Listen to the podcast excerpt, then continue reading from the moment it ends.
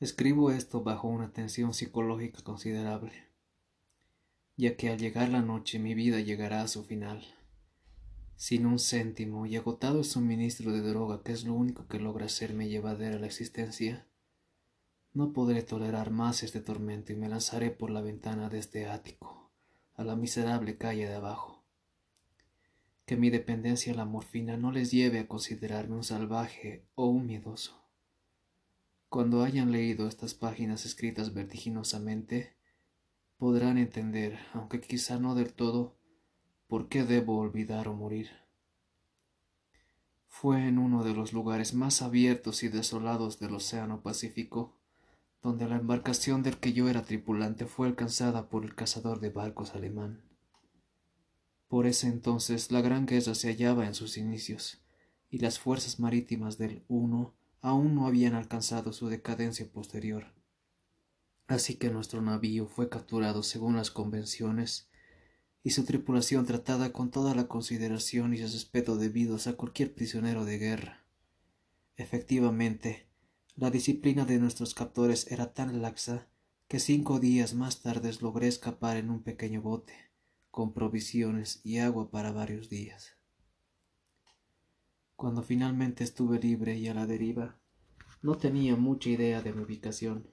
No siendo un navegante experimentado, tan solo podía suponer sumeramente por el sol y las estrellas que me encontraba debajo de la línea del Ecuador. No sabía mi longitud, y no había tierra a la vista, ni costas ni islas.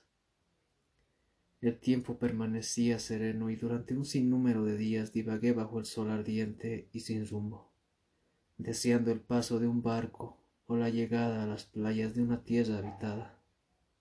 Pero ni tierra ni barcos aparecían, y yo empecé a perder la compostura en mi soledad, en medio de aquella inmensidad pendular de azul eterno.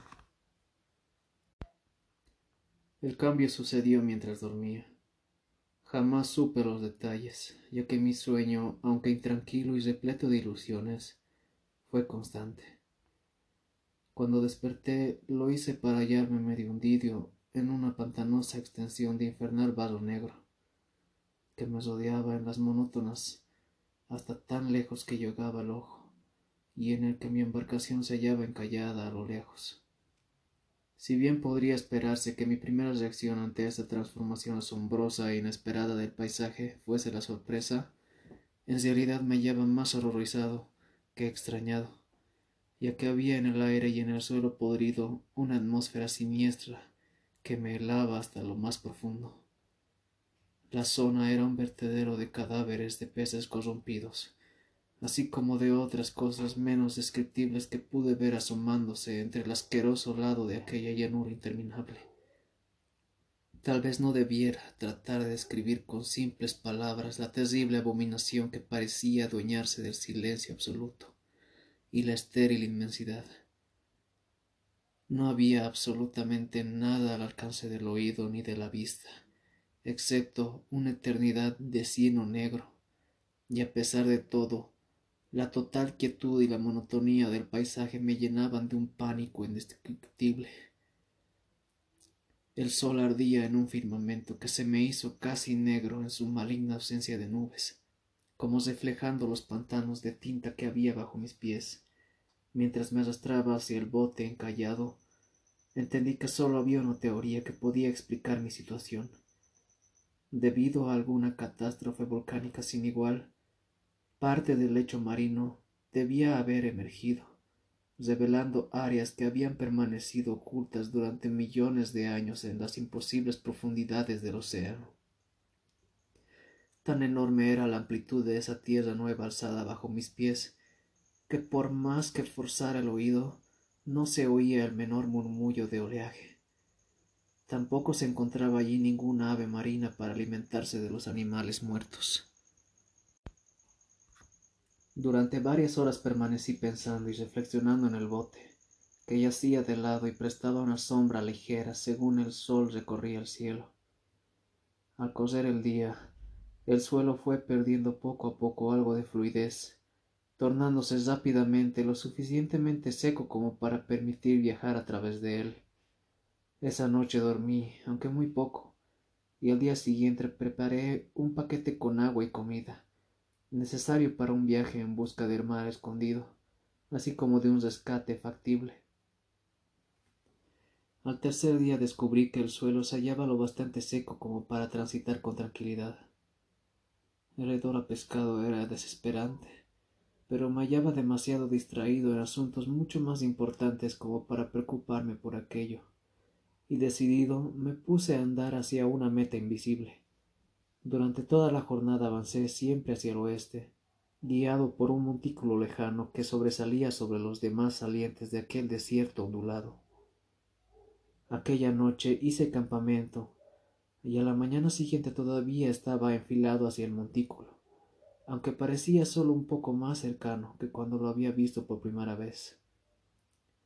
El cuarto día alcancé el pie del saliente al caer la tarde, que resultó ser mucho más elevado de lo que parecía a lo lejos. Un valle atravesado hacia aún más hondo su relieve sobre la superficie.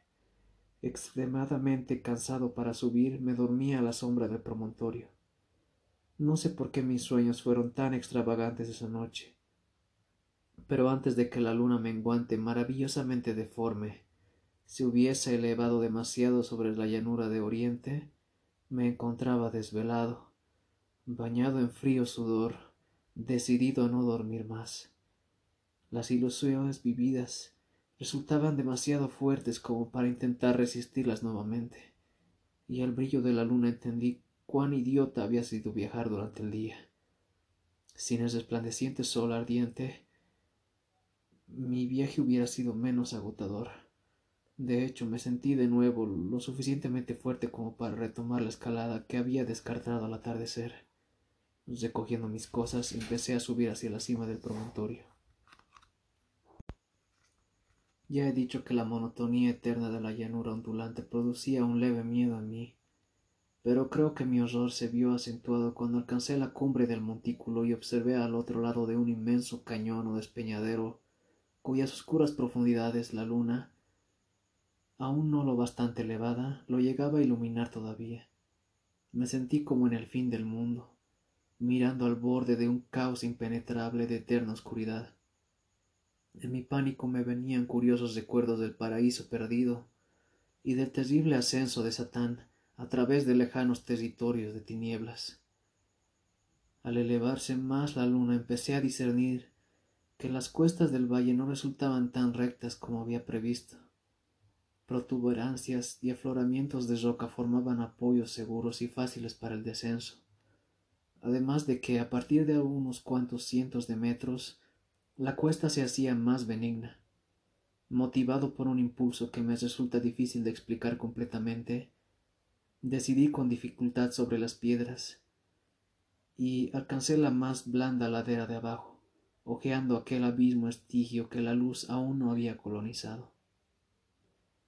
Sobre todo, mi atención se vio secuestrada por un objeto gigante y particular de la ladera opuesta, que se erguía a pico un centenar de metros más adelante. Un objeto que brillaba blancuzco gracias a los recién llegados rayos de la luna en alza.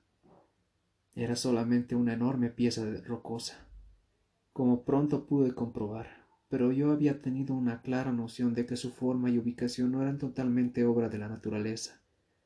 Un análisis más detallado me llenó de sensaciones indescriptibles, ya que a pesar de su gigantesco tamaño y de que se encontraba ubicado en un cañón abierto en el fondo de los océanos desde la infancia del planeta de Tierra, vi más allá de cualquier duda posible que el misterioso objeto era un monolito tallado a la perfección cuya titánica mole había conocido la mano de obra y quizás la adoración de criaturas racionales y vivas.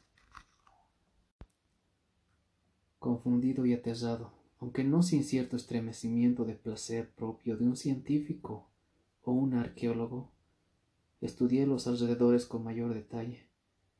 La luna, ahora cercana al cenit, resplandecía de manera misteriosa y vívida sobre los peldaños colosales que rodeaban el abismo revelando un pequeño riachuelo de agua que fluía al fondo, desvaneciéndose en ambos sentidos y casi llegando a tocar mis pies cuando me detuve al pie de la ladera. Al otro lado del despeñadero, las minúsculas olas golpeteaban la base del gigantesco monolito, en cuya superficie se podían ver entonces inscripciones talladas y relieves toscos. La escritura estaba basada en un sistema de jeroglíficos nunca antes vistos por mí, diferente a cuanto hubiera visto en los libros. Estaba formada en su mayoría por símbolos acuáticos convencionales, tales como moluscos, peces, anguilas, ballenas, pulpos, crustáceos y otros seres. Algunos caracteres claramente representaban seres marinos desconocidos todavía para el mundo moderno, pero cuyos cuerpos en descomposición yo había contemplado en la llanura surgida del fondo del mar. De todo lo visto, fueron los relieves pictóricos los que más me impresionaron. Visibles claramente al otro lado del agua de por medio, gracias a su colosal envergadura, formaban un grupo de bajos relieves cuyos temas hubieran podido despertar la envidia de Doré. Creo que podría creerse que aquellos seres representaban hombres, o al menos cierto tipo de hombres, aunque se mostraban a los seres jugueteando como, como peces en las aguas de alguna cueva acuática, o rindiendo culto en algún santuario eterno. Al parecer también el agua, no me atreveré a entrar en detalles acerca de sus rostros y formas, ya que el simple recuerdo me provoca pavor. Deformes más allá de la imaginación de un Poe o Bowler, resultaban a grandes rasgos terriblemente humanos a pesar de sus pies y manos palmeadas, labios penosamente gruesos y flácidos, ojos saltones y nublados, así como otras características aún menos felices de rememorar cosa bastante extraña, parecían tallados sin guardar proporción con su escena oceánica, ya que una de las criaturas era retratada en la acción de cazar a una ballena, representada como apenas un poco más grande. Me di cuenta de su deformidad e inusual estatura, pero inmediatamente decidí que se trataba simplemente de los dioses imaginarios de alguna tribu primitiva de marineros o pescadores una tribu cuyo último antepasado había desaparecido antes de que surgiera el primer descendiente del hombre de Tipildown o el de Neanderthal. Horrorizado por este repentino vistazo a un pasado mucho más alejado de la imaginación del más curtido de los antropólogos, estuve meditando mientras la luna vertía misteriosos reflejos en el silencioso riachuelo que había frente a mí. Entonces de pronto lo vi con tan solo un suave salpicar indicando su llegada a la superficie, el ente se alzó sobre las aguas oscuras, enorme, semejante a un cíclope, horripilante, se lanzó como un temible monstruo de tormento hacia el monolito, al que cogió con sus titánicos brazos escamosos, al tiempo que movía su cabeza monstruosa para emitir algunos sonidos pausados. Creo que enloquecí en ese momento de mi desquiciada subida de la ladera y el risco, así como de mi alucinante regreso al pequeño bote encallado. Poco es lo que queda de mi memoria. Creo que canté durante largo rato y que carcajeaba de forma extravagante, aunque ya no fue posible seguir cantando.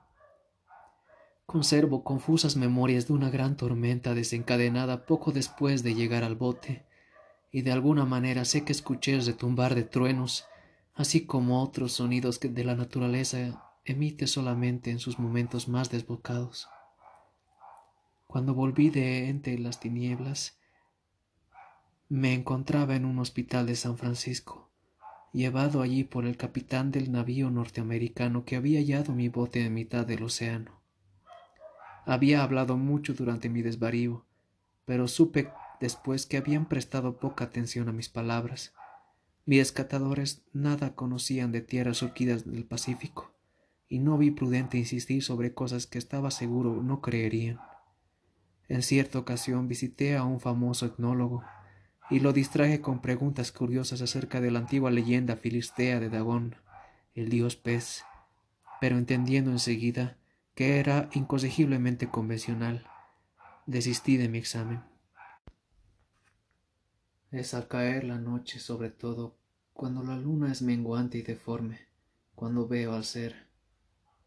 Probé la morfina, pero la droga ha resultado ser solamente una solución fugaz y me ha apresado entre sus talones como esclavo sin perspectiva de escape.